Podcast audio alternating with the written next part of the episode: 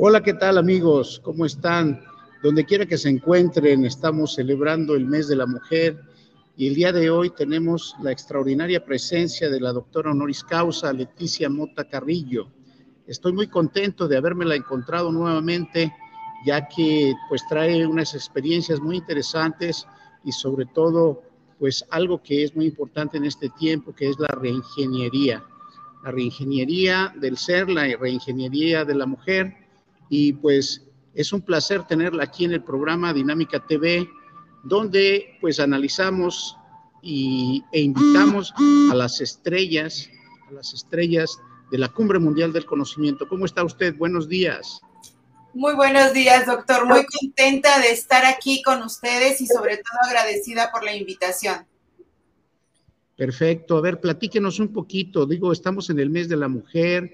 Es importante pues tuvimos la oportunidad el día martes de celebrar, de, conmemorar más bien a todas las mujeres por la lucha eh, que han hecho y que han emprendido por tener eh, equidad de género, sus derechos y por sobre todo, como yo lo menciono, pues ustedes son el pasaje, el pasaporte a la vida y nos han dado siempre grandes lecciones, entre otras cosas, también sacar la cara por nuestro país. Estoy muy orgulloso de usted y, y de verdad, de verdad, platíquenos un poquito acerca de usted, de dónde es, cuándo nace. Claro que sí. Bueno, pues mi nombre eh, completo es Leticia Mota Carrillo. Yo nací un 26 de noviembre de 1970, orgullosa de vivir durante estos 50 años de vida tantas experiencias, tantos aprendizajes y ser la mujer que al día de hoy pues, pues soy. Eh, de formación, bueno, pues soy contador público, tengo una maestría en administración de capital humano, un doctorado en dirección de organizaciones y pues también eh, doctor honoris causa.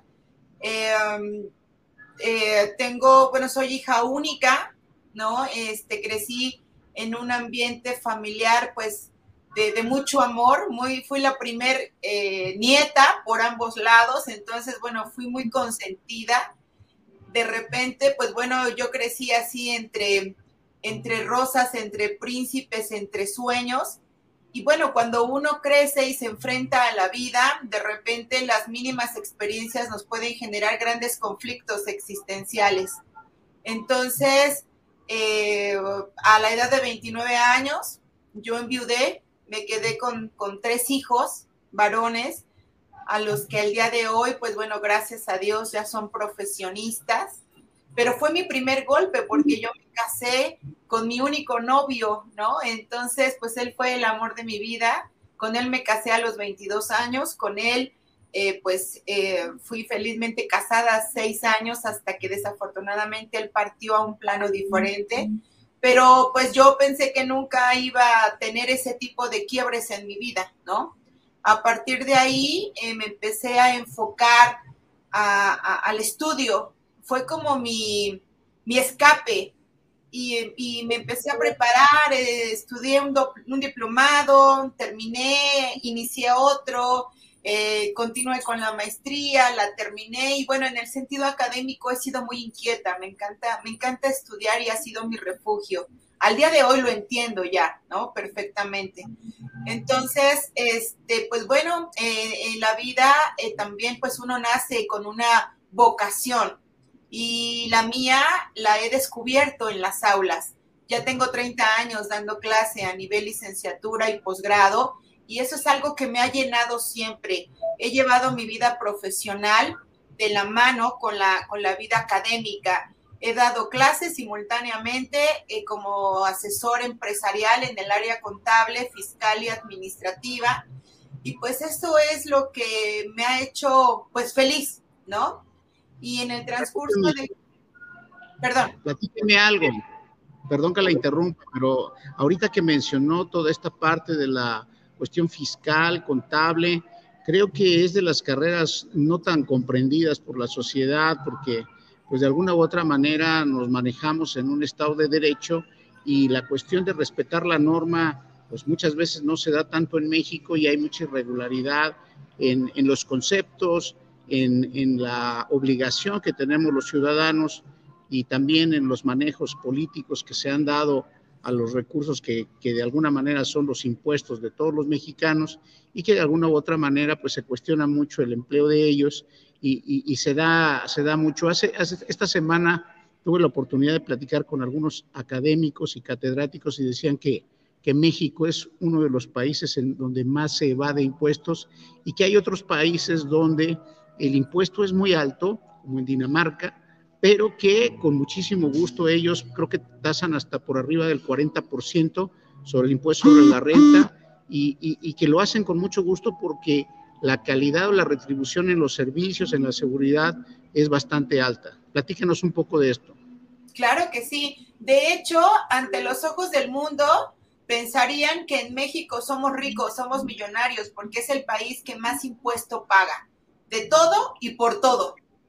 Ese es número uno. Número dos, no tenemos una cultura fiscal. ¿Por qué? Porque eh, hemos visto que cuando se pagan los impuestos, pues en realidad el destino de los mismos, pues no es realmente el gasto público, no es realmente para lo cual fueron creados. Entonces, esto ha hecho que los contribuyentes pierdan confianza en el sistema tributario mexicano y por lo tanto crece cada vez la posibilidad de no pagar o pagar lo menos posible, ¿no? Y esto ha generado un paradigma en donde se piensa que el mejor contador es el que no te hace pagar nada o el que te hace declarar en ceros, ¿no? Cuando en realidad pues no es así. Eh, nuestra, nuestra ética profesional nos dice que todo lo tenemos que hacer dentro de un marco jurídico, dentro de un marco legal, sobre todo en donde no pongamos en riesgo, ¿no? La integridad, del contribuyente y salvaguardar también los derechos del Estado. Entonces, esto nos pone en medio de una eh, situación pues complicada entre el que debes pagar y el que no quiere pagar, ¿no?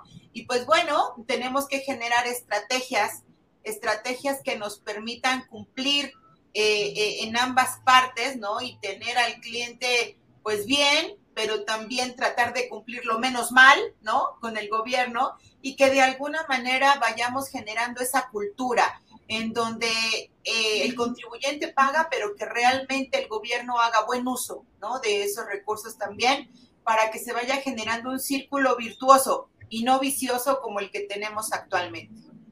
Sí, yo creo que, yo creo que esa parte que usted menciona es, es necesario también sensibilizar a las personas del Congreso, a, a, los diputados, a los senadores, en el sentido de que la economía puede reactivarse y puede, podemos todos entrar en esta cultura de la tributación si existiesen estos estímulos fiscales que de alguna u otra manera activarían todos los sectores del desarrollo. ¿Qué nos puede decir al respecto?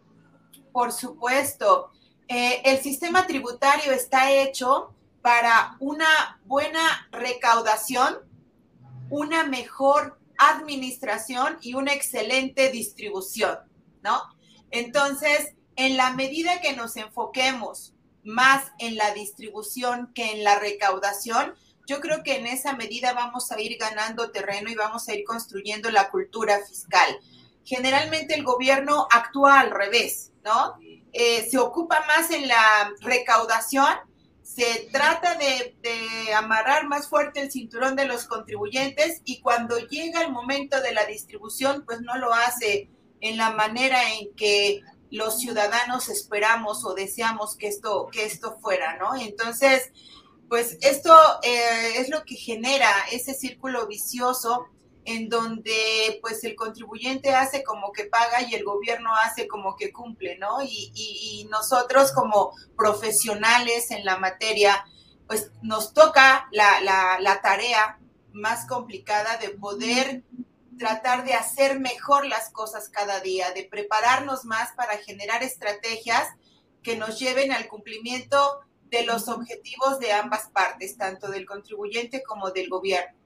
Sí, finalmente se tiene que buscar un equilibrio. Le vamos a pedir por ahí a nuestra productora Claudia Escobar, a quien le agradecemos la atención de la transmisión, que nos pase un poquito un video acerca de, de quién, de quién es usted, de, de todas esta, todos estos lugares magníficos que ha pisado y, la extraordinaria relación que tiene por ahí también en, muchísimas áreas administrativas de la Administración Pública Federal y de la, de la iniciativa privada.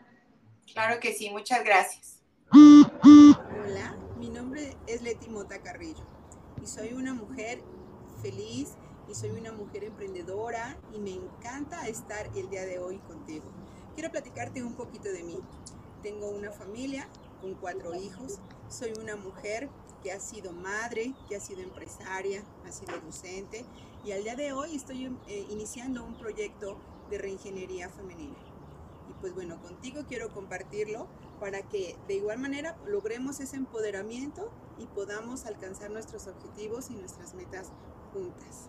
He trabajado también en derechos humanos. Al día de hoy soy una persona que trabaja también para eh, erradicar la corrupción y bueno, pues eso es lo que me hace el día de hoy una mujer feliz, una mujer íntegra y pues con nuevos proyectos cada día.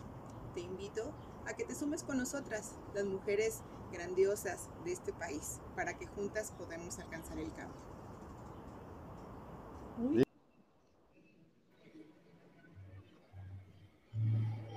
Pues muy bien, realmente, eh, pues esa forma de pensamiento de ir hacia adelante, de, luchar constantemente con la vida. Creo que todos en algún momento hemos tenido situaciones un poco complicadas o de pronto tenemos mucha euforia porque nos va muy bien, etcétera. Creo yo que, es, es, un momento importante en este mes tan especial, el mes internacional de la mujer. Eh, platíquenos un poquito acerca de sus actividades, de sus vivencias y por ahí escuché que es defensora también de los derechos humanos. Así es, bueno, pues aquí en mi municipio he tenido la gran oportunidad de participar en diferentes eventos políticos. En las elecciones pasadas eh, participé como candidata a diputada federal, en donde de alguna manera eh, pude eh, llevar a la práctica un proyecto social en el que venimos trabajando desde hace cuatro años que se llama Reingeniería Femenina.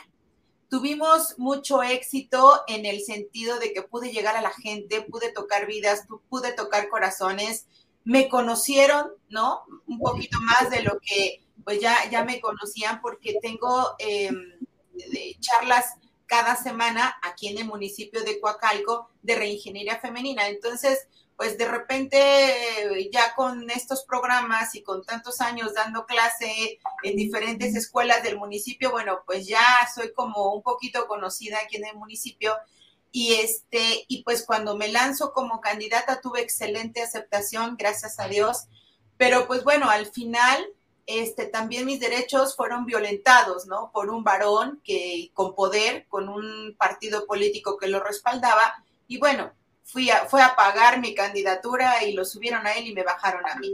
Cosas que, suceden de repente y que, eh, pues como mujer, he sufrido también la violencia política, ¿no? La política de género. Entonces, todo esto me ha llevado a trabajar en reingeniería femenina cada vez más.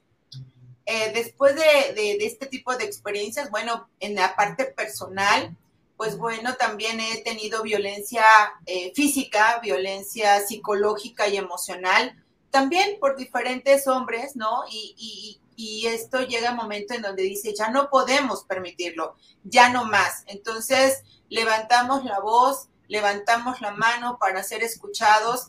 Y bueno, pues afortunadamente, eh, este proyecto al que amo con todo mi corazón, que se llama Reingeniería Femenina, este, pues ya ha llegado a foros muy importantes como el lunes pasado que estuvimos en la Cámara de Diputados eh, conmemorando también el Día Internacional de la Mujer. Fuimos invitados por la diputada Wendy González y ella eh, abrió un foro que se llamó así, Reingeniería Femenina, ¿quién soy?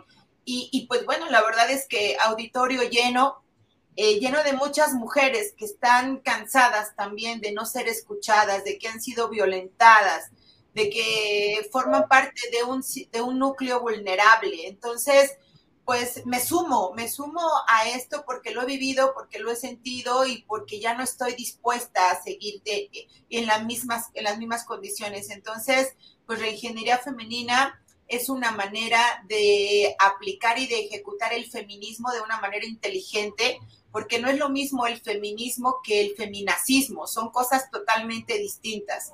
Yo soy 100% feminista.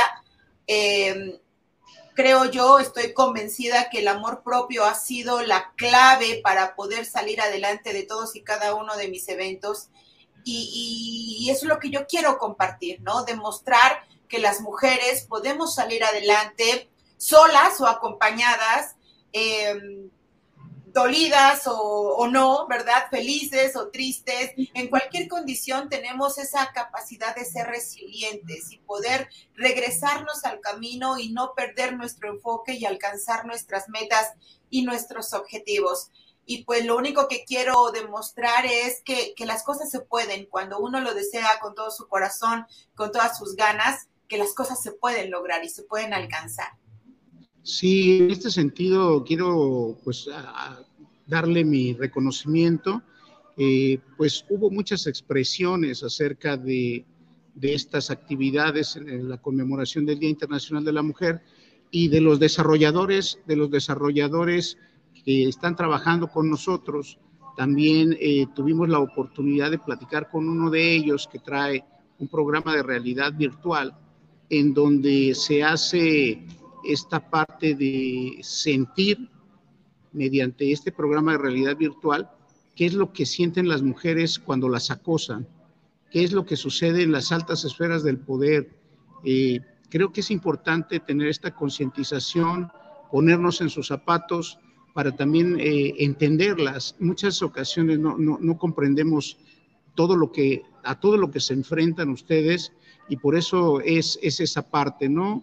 Eh, quiero mencionarle que también, eh, pues yo la invito a que la reingeniería femenina, pues sea parte también de las actividades de la Cumbre Mundial del Conocimiento, porque tuvimos muy buena respuesta por parte también de las mujeres ahí en el auditorio de la Academia Nacional de Historia y Geografía, y en donde se pronunciaban eh, eh, con un sentido inteligente, porque también no podemos irnos al extremo, no, no podemos ser radicales y tratar de, llevar las líneas hacia una absoluta independencia porque pues somos integrales, ¿no? La mujer necesita del hombre, el hombre de la mujer, pero si se existiese un lenguaje más equitativo, un lenguaje más incluyente, un lenguaje en donde pues se ponderen las fortalezas que tienen ambos géneros, creo que llegaríamos a, un, a, lograr un buen equipo y un buen entendimiento, también tomando en cuenta eh, pues que no todos los hombres somos culpables de lo que ha pasado, ¿verdad?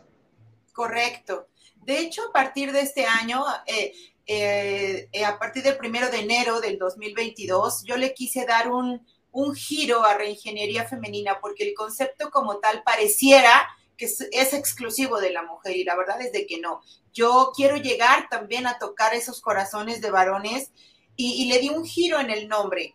A partir del primero de enero del 2022 se llama La nueva masculinidad en la era de la reingeniería femenina. Y de esta manera yo quiero invitar, quiero exhortar, quiero incluir a los varones dentro de este proyecto para eso, para crear un excelente equipo de trabajo.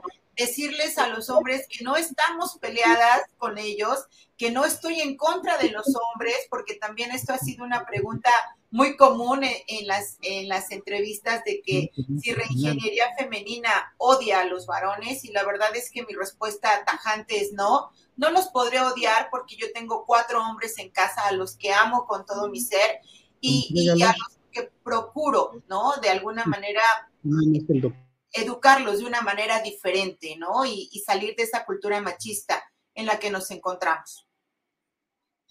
Muy bien, pues realmente extraordinario. Creo yo que estamos en un muy buen momento, sobre todo después de la pandemia. Creo que hay una cuestión de reflexión, creo que hay una cuestión de madurez. Yo creo que la, la palabra clave para muchas cosas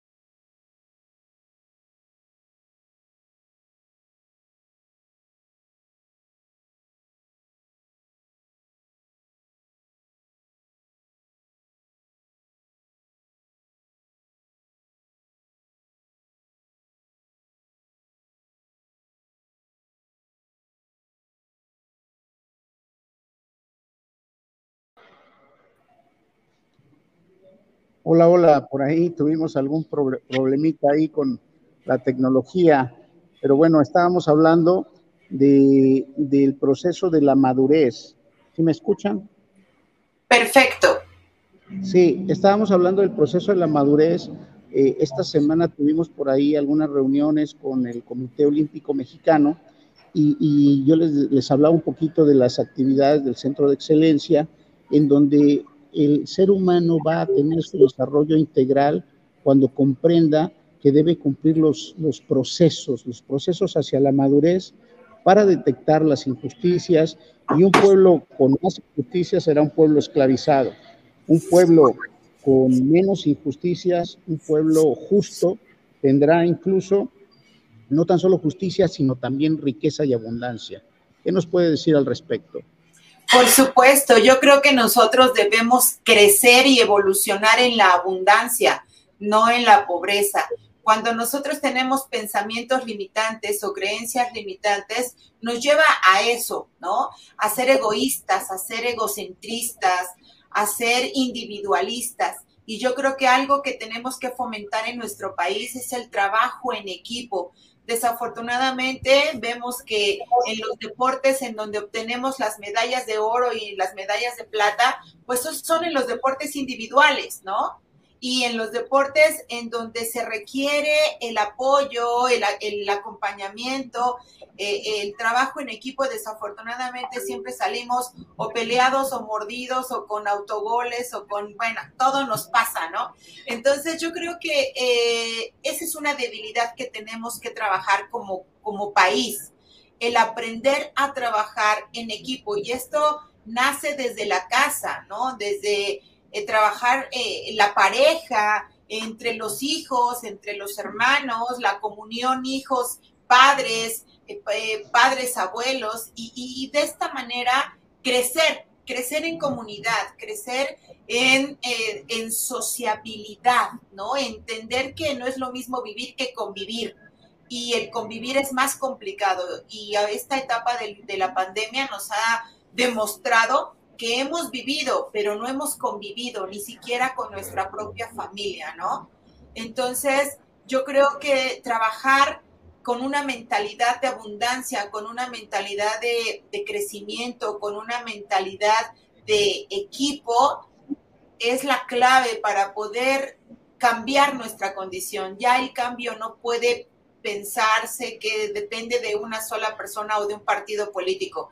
Yo creo que el cambio viene desde nuestra trinchera y de todos y cada uno de nosotros.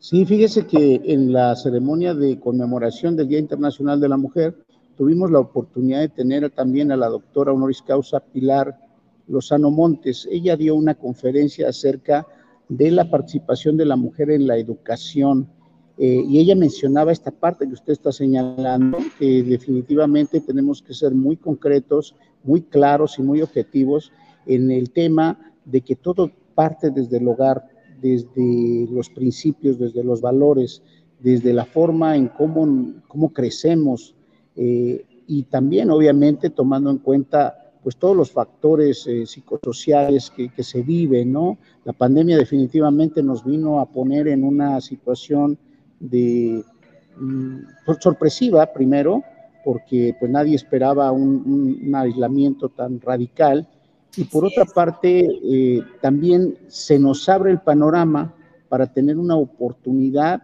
de replantearnos nuestro modo de coexistir, nuestra forma de interactuar, y, como lo bien lo señala, ¿no? El, tema del trabajo en equipo, que, que regularmente al mexicano no se le da mucho, que sí somos capaces, el mexicano es capaz de desarrollar y, de aterrizar cualquier sistema complejo, por muy complejo que este sea, tenemos esa habilidad los mexicanos, pero nos hace falta esa cultura del equipo. Yo creo que la, propia evolución de estos últimos tiempos nos ha hecho que, en lugar de ir hacia, hacia generar grupos de alto desempeño, eh, estamos dejando también a los niños solos, con, toda esta tecnología y, eso es, es, un momento que hay que detenerlo, revertirlo y generar dinámicas pues de equipo para, para, para tener en cuenta que hay muchas más mentes, que dos mentes piensan mejor que una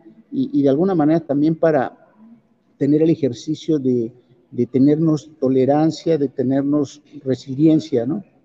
Es correcto. Yo creo que las, las bases de cualquier resultado positivo son los valores y esto es lo que lamentablemente se han ido perdiendo a través del tiempo, ¿no?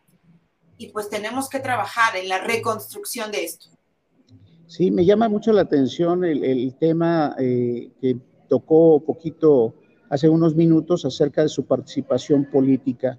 Nosotros hemos mantenido una línea en donde no manejamos de alguna forma una ideología, porque hemos visto que a lo largo de estos últimos años, sobre todo, no importa de qué color sea el gobierno, eh, verde, blanco, rojo, amarillo, azul, lo que sea, eh, definitivamente la, transformación que se busca no se está encontrando por las ideologías políticas. Yo creo que eh, lo que hablamos del equipo tiene que ser un conjunto de acciones bien planeadas, bien pensadas, eh, tomando en cuenta a los niños, a los jóvenes, para eh, de alguna u otra manera tomar un, rumbo correcto, crear un marco de referencia diferente en donde podamos tener una mejor sociedad. ¿Qué opina al respecto?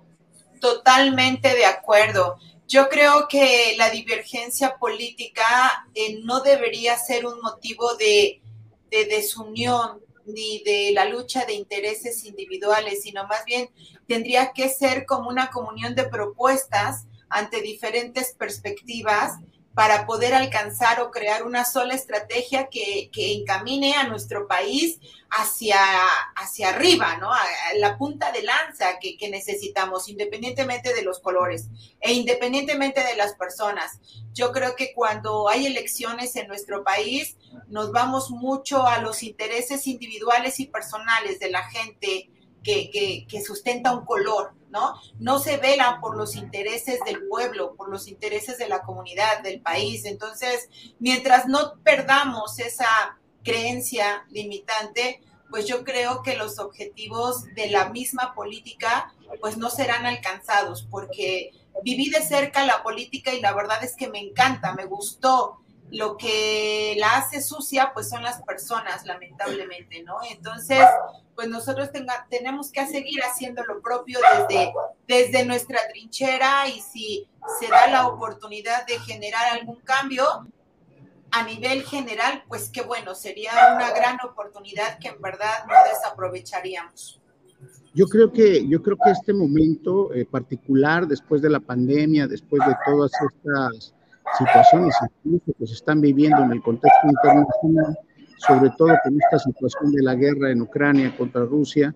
Y yo creo que, es importante replantear el tema político, porque yo no escucho y no he escuchado durante mucho tiempo que se hable de, la, de las causas de la descomposición del tejido social y de cómo contrarrestar estas, causas. ¿no? Creo yo que es momento que la ciudadanía tenga un papel ponderante, preponderante en la participación ciudadana, pero no manejar el, pareciera mentira, pero el lenguaje de, de, lo que estoy hablando en un contexto, digamos, tradicional, pues sería, sería la participación como la de ir a votar y eso, ¿no? Pero en realidad lo que se requiere es generar alianzas entre los ciudadanos, entre las organizaciones, para generar acciones ya directas que, incidan directamente en la sociedad y que poco a poco, digo, con los pocos o grandes logros que se vayan haciendo, que se vaya consolidando una forma diferente de hacer política, porque yo, yo escucho los discursos, escucho los planteamientos, pero realmente por muy cercanos a la gente que quieran hacerlo parecer, pues realmente no se logra ese objetivo y, e incluso y descaradamente los políticos después señalan, ah, sí, es que eso era en la campaña, ¿no? Entonces, pues de qué estamos hablando, ¿no? no es, es, este, eh, es tan absurdo que creo que es un momento eh, importante para que se cree un nuevo lenguaje político en donde vaya acompañado de acciones no tan solo en las campañas, sino en el quehacer diario. ¿Qué opinas sobre esto? Totalmente de acuerdo. Eh, la política no se dice, la política se hace. Eh, yo estoy convencida que nuestros actos, nuestros comportamientos, pues es la mejor carta de presentación que tenemos para poder demostrar nuestros intereses, ¿no? Como bien dice, de repente cuando estamos en campaña, pues prometemos y decimos y nos comprometemos, ¿no? Pero ya cuando se ocupa un puesto importante dentro del gobierno, pues se olvidan todas esas promesas y todos esos compromisos contraídos. Entonces, yo creo que una de las formas para poder llegar a ser una buena política es ser una persona íntegra, una persona con valores, una persona que, sea responsable y que además reconozca las necesidades que tenemos, no solamente como, como país, sino en el mundo entero, ¿no? Ayer yo daba una conferencia justamente de la nueva masculinidad en la era de la reingeniería femenina y yo les preguntaba, ¿cómo nos sorprendemos de que dos países actualmente estén en guerra cuando nosotros mismos nos estamos haciendo daño, ¿no? De manera individual. O sea, no sería como sorprendente esto, porque lo estamos provocando, lo estamos generando y todo surge de un desacuerdo entre dos personas. Y de aquí surgió la guerra. ¿no? Entonces, ¿hacia dónde queremos llegar si no somos nosotros congruentes entre lo que pensamos, decimos y hacemos? Sí, a mí me llama muchísimo la atención ahorita que menciona eso, que de pronto, y, lo tengo que decir, yo, regularmente de política no hablo mucho, pero creo que es una oportunidad inmejorable para, que, para conocer el pensamiento de la mujer en este sentido. El sexenio pasado se hablaba muchísimo de los gasolinazos, se hablaba de, la diferencia o de los subsidios y se hablaba de los impuestos, del IEPS y estos. Eh, sin embargo, eh, incluso se hacía mucha alarma por el deslizamiento de la gasolina, que de alguna manera día con día iba deslizándose un centavo, dos centavos, etcétera. Pero ayer que vi un programa de noticias, me llamó muchísimo la atención eh, observar que la gasolina estamos hablando de un diferencial ya de 8 pesos, de 8 pesos entre una gasolinera y otra, y en donde nadie hace, hace un uso responsable de esto, porque estamos hablando de, que el factor de la inflación sobre los enseres, sobre los productos y servicios, pues eh, e, es muy alto, ¿no? Porque todo, todo se transporta, todo se mueve, y, y que incluso los propios opositores al gobierno ni siquiera lo mencionan, o sea, se me hace así como ridículo, ¿no? cuando es un factor tan importante en la cuestión económica. ¿Qué nos puede decir al respecto? Wow, pues eh, estos números que usted menciona son, eh, son reales, ¿no? Sin embargo, ante el discurso, ¿no? Político y ante los indicadores económicos que nos muestra el mismo gobierno, pues dice que no pasa nada, ¿no? Que la inflación es escasamente del 6%, 7% anual y que solamente nosotros somos los que vemos las cosas de manera diferente, ¿no? Así cuando, eh, pues, el incremento del IVA, el gravamen a muchas cosas que no lo, no lo estaban, este, que quitan un impuesto pero ponen dos, o que es un impuesto temporal y que ya se quedó permanente. O sea, es un discurso, justamente como lo acaba de mencionar, que solamente convence a las personas que desafortunadamente no conocen del tema pero cuando nosotros estamos ya involucrados en el aspecto fiscal, en el aspecto eh, económico, financiero de las organizaciones, pues somos quienes más lo sentimos, porque somos empresarios, porque tenemos trabajadores, porque somos los que pagamos, ¿no? Porque somos los que mantenemos a un trabajador y a su familia. Y entonces, desde acá, las cosas se ven de manera diferente. Y eso es lo que al gobierno le hace falta desde mi perspectiva. Ellos nada más hablan desde su experiencia, desde cómo ven las cosas, desde la presidencia, desde el balcón en donde se eh, ondea nuestra hermosa bandera, ¿no? Pero no, no se ponen del otro lado, ¿no? De los empresarios, de los contribuyentes, de los asalariados, que son los que realmente están sosteniendo la estructura fiscal, porque son los que están pagando los impuestos. A ellos les descuentan sin importar si gastaron más o gastaron menos.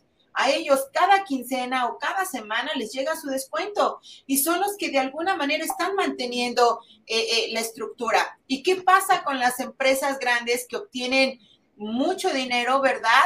Pues a ellos no les pagan, digo, no les cobran impuesto porque tienen deducciones, porque ya están, ya se crearon fundaciones anexas, porque ya dirigen sus recursos hacia otro lado. Entonces, estamos mal eh, estructurados, ¿no? como que eh, los niveles de, contribuyentes no están claramente definidos y no se está haciendo justa la aplicación de nuestras leyes fiscales. Sí, en ese sentido, bueno, yo por ahí estaba escuchando un especialista que hablaba ya de, una forma o un método simplificado en la cuestión de los impuestos, eh, sobre todo para pagar, parece puntos sobre, la facturación general acerca de este sistema simplificado. Régimen simplificado de confianza, ¿no? Eh, es un régimen que, bueno, surge en este año, pero ya se venía como eh, eh, planeando esta, esta, esta mala jugada, ¿no? ¿Y por qué digo mala jugada? Porque al día de hoy las personas físicas que, que están obteniendo ingresos y que pertenecen a este régimen simplificado de confianza, los enamoraron con su baja en la tasa de impuestos. Ahora vas a pagar del 1 al 2.5% de, de impuesto en comparación al 34 que pagabas. Entonces, fue una manera de enamorarlos, pero ¿qué creen que antes se pagaba menos que ahora? ¿Por pues qué? sí, dígame, dígame. Porque antes se calculaba el impuesto de los ingresos menos las deducciones, ¿no? Y, y, se aplicaba la tasa. Ahora no, ahora es sobre los ingresos, ingresos brutos, el 1 o hasta el 2.5%. Entonces, los que no pagaban antes, ahora sí están pagando ISR. Entonces, es, una vacilada, ¿no? Pues muy yo, yo creo, yo creo lo siguiente, yo creo que en la medida de que los ciudadanos tengamos una estructura moral más sólida, podemos exigir y también mediante los mecanismos de ley. Yo la voy a invitar particularmente si tenemos por ahí la oportunidad de, de entrar a un parlamento abierto, a la Cámara de Diputados, porque creo que es importante que los legisladores escuchen esta parte que, de alguna u otra manera la ciudadanía o no entiende o cuando ya tiene el crédito fiscal encima, hasta entonces comprende, como usted bien dice, que no era lo que se había hablado, ¿no? Entonces, yo creo que entre todos podemos construir una gran nación. Le quiero pedir por ahí a la productora también nuevamente eh, que nos pase un poquito a, eh, una parte de un video que tiene donde usted ha, ha hecho eh, patente pues su compromiso con, con la ciudadanía, eh, se le ha reconocido en diferentes organizaciones e instituciones, tanto académicas como de la, de la sociedad civil. Y pues eh, mientras vemos esto, regresamos para poder despedir el programa. Muchas gracias.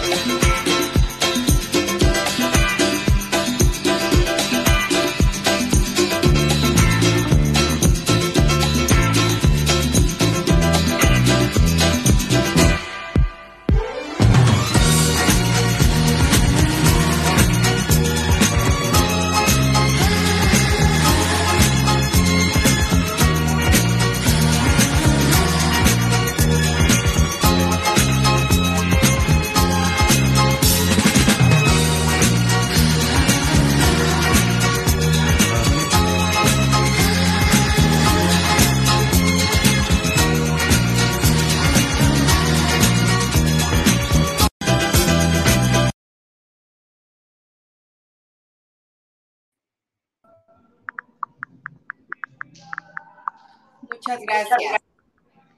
Pues mire, realmente increíble, increíble. lo dejé correr todo el video para que se den cuenta el auditorio que cuando una mujer está decidida es capaz de lograr todo lo que se propone. La vi ahí en diferentes foros, en diferentes organizaciones, eh, pues luchando por defender los derechos de, los seres humanos, eh, pero sobre todo este concepto de la reingeniería femenina se me hace extraordinario, se me hace que contiene el elemento esencial, que es la fuerza y la energía de la mujer.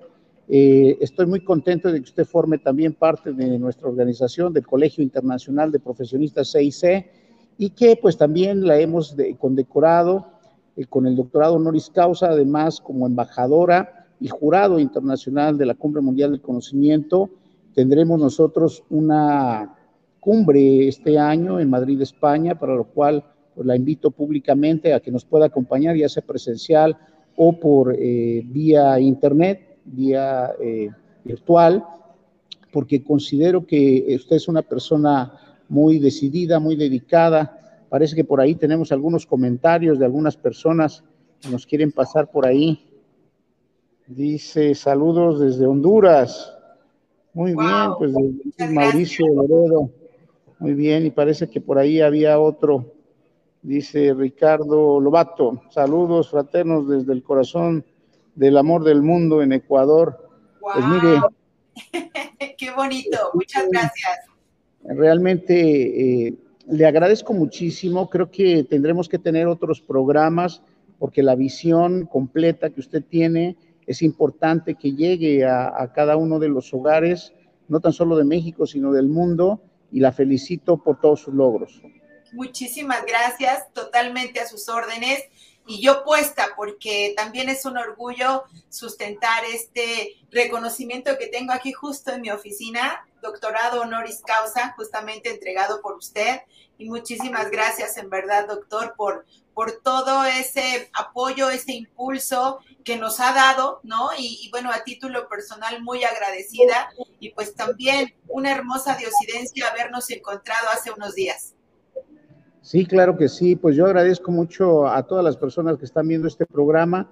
Eh, por ahí lo estaremos compartiendo en las redes sociales, en el World Knowledge Summit de Facebook, porque creo que se ha hablado de conceptos muy importantes, muy extraordinarios eh, que tienen que ver con el desarrollo de las familias, con el desarrollo de los países. Y pues bueno, estamos muy contentos de tenerla aquí con nosotros. Nos vemos en la próxima emisión de Dinámica TV, eh, México Potencia Mundial. Claro que sí, hasta pronto.